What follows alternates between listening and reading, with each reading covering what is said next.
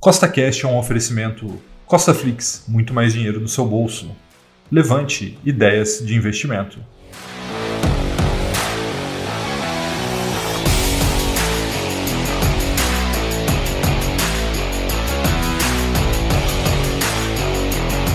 Seja bem-vindo a mais um podcast que tem por único objetivo colocar mais dinheiro no seu bolso. E no podcast de hoje eu vou entrevistar o Caio Braz, gestor do FI, o RPR11, né, o Urca Prime, para que ele nos ajude a responder uma das perguntas que eu mais recebo, que é: vale ou não vale a pena investir no RPR11? Então, se você já gostou do tema desse podcast, segue o Costa Cash aí na sua plataforma, pois temos três podcasts por semana, sempre com o mesmo intuito, colocar mais dinheiro no seu bolso. E lembrando, nada do que nós falamos aqui é uma recomendação nem de compra e nem de venda, é apenas para te inspirar a investir melhor, tá bom? Então, vamos lá.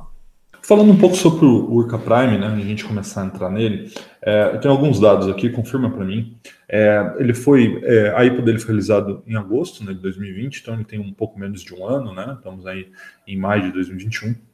Está com uma liquidez diária de mais ou menos um milhão e meio, um milhão e seiscentos mil reais dia, mais ou menos 8.500 cotistas, já representa 0,25% do IFIX nos últimos, né, eu ia falar nos últimos dois meses, mas não, na realidade, desde que ele foi é, lançado, está com uma valorização de 9,5% nas suas cotas. E o mais importante aí para né, a, a maioria dos investidores, aqueles que é, estão buscando rendimento através de fundo imobiliário, já distribuiu desde a sua é, criação R$ 22,33 distribuídos, né, que dá um dividend yield de 17,76%. Conta pra gente, cara. Esses números são expressivos, chamaram a atenção de todo o mercado, e inclusive chamaram a atenção de grandes players do mercado, né, como o Iridium, né, daqui a pouco a gente vai conversar sobre isso. É, conta pra gente, assim, qual que, é o, qual que é o segredo desses números expressivos aí? Como que vocês conseguiram um resultado tão bom?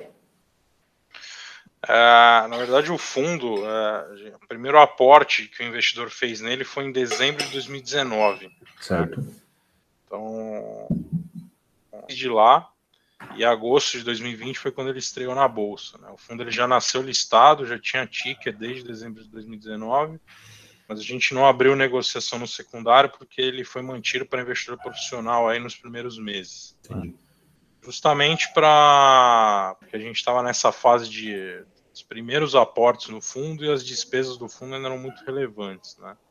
Então, se a gente abrisse para o mercado da forma que estava, provavelmente os investidores iam olhar e não iam entender o que, que o fundo no início dava 0,15, 0,30 ao mês, né? Porque tinha pouco dinheiro investido ainda e você pegava só para administração e escrituração do fundo já, já era metade do, dos rendimentos indo embora só em despesa. Né? É, e o que a gente fez para ter um resultado tão bom nesse período foi que a gente conseguiu operações que tinham um bom yield, né?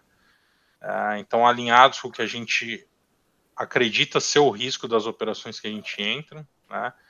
A gente não abriu mão disso e não vai abrir, pelo menos um futuro próximo, é, de ter um rendimento que a gente acredita ser o adequado para o setor, né? é, para o risco que a gente imagina que o setor tem. É, e a gente sempre teve no início do fundo a, o cuidado de seguir o lastro, né?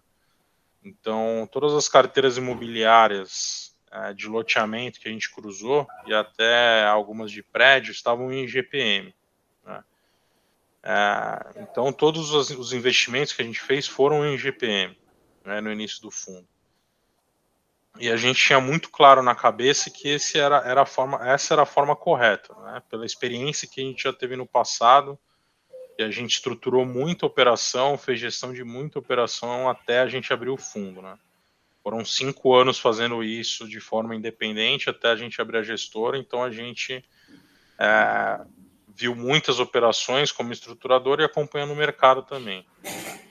E durante esse período inteiro, isso foi o que funcionou. Né? O que não funcionava era o, o contrário. Né? Então, operações em carteiras em CDI com indicadores de inflação, etc., isso aí nunca funcionou. Né? É, então, a gente tinha essa filosofia. O GPM explodiu né, de uma forma absurdamente inesperada e continua vindo aí em um ritmo desenfreado de crescimento, né? É, e a gente teve um casamento perfeito, né? Do, do indexador que estava indo bem, né? dependendo do ponto de vista, né? No meu, meu ponto de vista, eu acho que ele está indo mal, na verdade, mas é, para quem está recebendo os rendimentos, pode achar que ele está indo bem. E de geração de caixa dos CRIs, né? pela qualidade das carteiras que a gente, que a gente tem, é, teve muita amortização, né? antecipação de carteira. Então, os CRIs geraram caixa para a gente poder distribuir né, essa correção monetária do GPM. Por isso que a gente conseguiu entregar esses rendimentos tão expressivos. Então, o que está acontecendo com a nossa carteira hoje é que, como ela está crescendo, então nem sempre é, o conjunto dos CRIs vai gerar caixa suficiente para a gente repassar toda essa, essa correção monetária, né? É, e também aos poucos a gente espera que ou o IGPM vai voltar a patamares mais normais, ou o movimento natural vai ser que o indexador vai ser trocado. Né? É, então hoje a gente já admite ter carteiras em IGPM como lastro e CRIs feitos em IPCA, por exemplo, porque o IGPM ele não é mais saudável. Essa, essa é a realidade atual do mercado e ela mudou assim rapidamente. Explorar um, um pouquinho mais aqui da, da estratégia do fundo. Um outro ponto que, que foi bem interessante é que vocês estão focados basicamente no setor residencial. Né? A gente olha aí no, no, nos CRIs que já tem de carteira e os três novos que entraram após da, a, a, última emissão, né, que a gente vai falar também um pouco mais na frente, é, todos são focados no setor residencial. Qual foi o fator que, que motivou vocês a, a, escolher, né, a focar nesse setor e buscar regiões assim fora do eixo Rio-São Paulo, né, vocês estão em Roraima, Paraíba, Sergipe, isso foi parte da estratégia para buscar essa rentabilidade ou foi uma, uma oportunidade de negócio que surgiu? Não, a gente tem uma estratégia de originação focada no Nordeste, no Norte mesmo. É, a gente gosta dessas regiões, a gente lá tem um déficit imobiliário absurdo, né? É, empreendimentos principalmente populares vão muito bem nessas regiões, né? O pessoal prioriza o pagamento. Então, se o empreendimento for bem feito, tiver obra andando na velocidade correta, é, tiver localizado numa região que tem uma atividade econômica razoável, é muito difícil o empreendimento ir mal nessas regiões. Né? É, é difícil as pessoas terem a percepção de como é o norte e o nordeste do Brasil sem ir lá de fato, né? Não ir a turismo, mas ir como a gente foi lá. É, no interior da Paraíba, em Roraima, você vê é, a região se desenvolvendo, né? Você passa por lugares que e até a gente tem investimento em cidades próximas desses locais que são muito é muita coisa a ser feita. Né? Então, a parte de infraestrutura, é, a parte de habitação dessas regiões, elas são muito deficitárias se você comparar com o Sudeste, por exemplo. Né? E quem faz a parte de infraestrutura e de habitação nesses locais não é o governo. Né? O governo até faz, mas a iniciativa privada é que está lá, realmente é, abrindo estação de tratamento de esgoto, tratamento de água, criando poço, é, fazendo rua, avenida, ponte, é isso que a gente financia. Né? Então, os empreendimentos da Paraíba, por exemplo, é, você vê infraestruturas de um bairros inteiros, de quase cidades inteiras sendo feitas nesses loteamentos. Né? Então, as pessoas elas pagam e elas pagam com gosto. Né? Na, prioridade de pagamento da, delas, a habitação está em primeiro lugar, vamos dizer assim. Né? E a gente viu durante a crise que isso se provou. Né? Então foi uma estratégia acertada. É, aqui no Sudeste, a gente também tem essa mesma situação de déficit habitacional, mas tem uma concorrência maior. Né? É, a situação ela não é tão subdesenvolvida assim, né? Então você tem muito mais opções de habitação, de empreendimentos. É, então, e também tem uma concorrência maior em termos de até de financiamento. Né? Então, para a gente o risco não muda muito. essa é a verdade do empreendimento aqui no Sudeste, a depender de algumas regiões do Nordeste, do Norte, do Centro-Oeste, né? Só que as incorporadoras daqui, os loteadores daqui, por ter mais acesso ao mercado de capitais e tudo mais, eles têm uma percepção diferente desse risco. Então, eles acham que eles têm que captar dinheiro a, um, a taxas menores, mesmo tendo o mesmo risco de empreendimentos que estão em outros lugares. Né? É, então, poucas vezes faz sentido para a gente investir aqui. Né? Você pegar em volumes financeiros, no Sudeste é onde a gente tem mais dinheiro aplicado. Né? Mas é também pela magnitude dos empreendimentos daqui, que normalmente tem tickets maiores.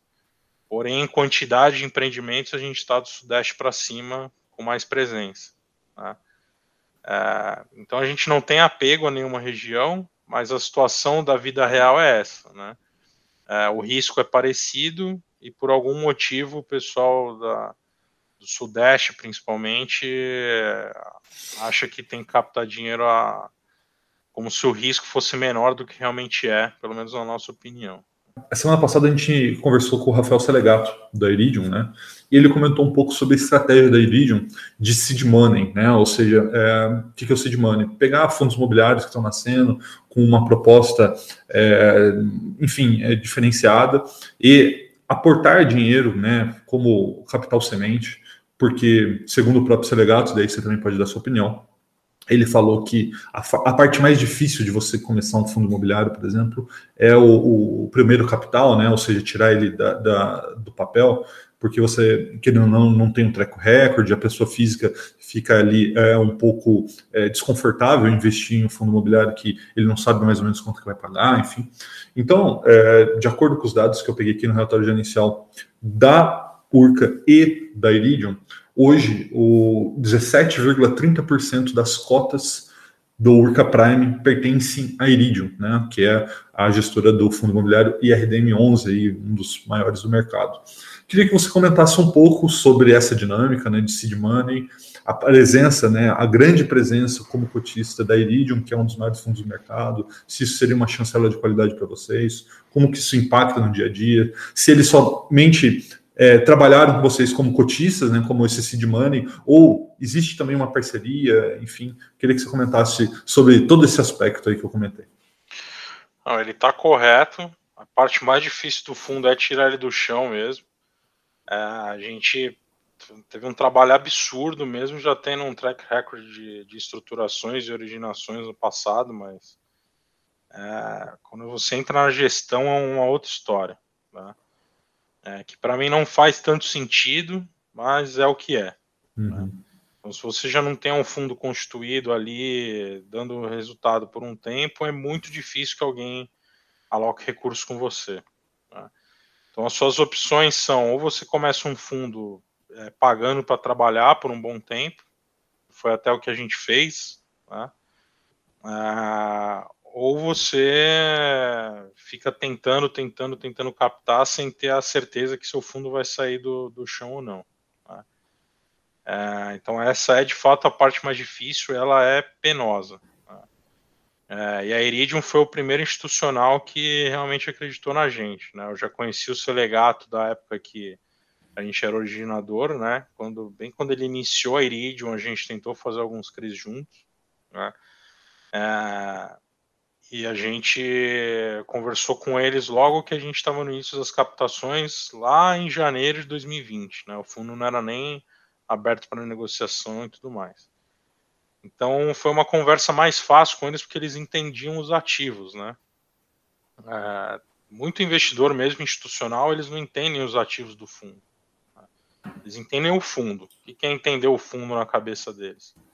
É, quanto rendeu, se está perto de dar default ou não em alguma coisa, é, e como é que está pulverizado. Basicamente é isso. Né? E se tem liquidez ou não. Né? Se não tem liquidez, aí pô, menos gente ainda olha. Né? Então, o pessoal da Iridium acreditou na gente no início, é, eles foram essenciais para o nosso crescimento. Né? Quando eles aportaram dinheiro na gente, a gente tinha 15 milhões de reais. Né? Eles foram lá e dobraram? Então a gente fechou a primeira oferta com eles, com 31 milhões de reais, sendo que 15 a gente captou aí na raça, com é, amigos, é, pessoas de mercado que a gente conhecia e tudo mais, mas bem pulverizadinho. Eles chegaram e contribuíram para o fundo ir para um patamar que pelo menos a gente saia do prejuízo na gestora, né? Um fundo de 15 a 20 milhões de reais no fundo imobiliário dá prejuízo para quem está gerindo. Né? É, e o nosso relacionamento com eles é muito bom. Né? A gente não tem uma parceria formal nem nada, mas eles são investidores relevantes do fundo.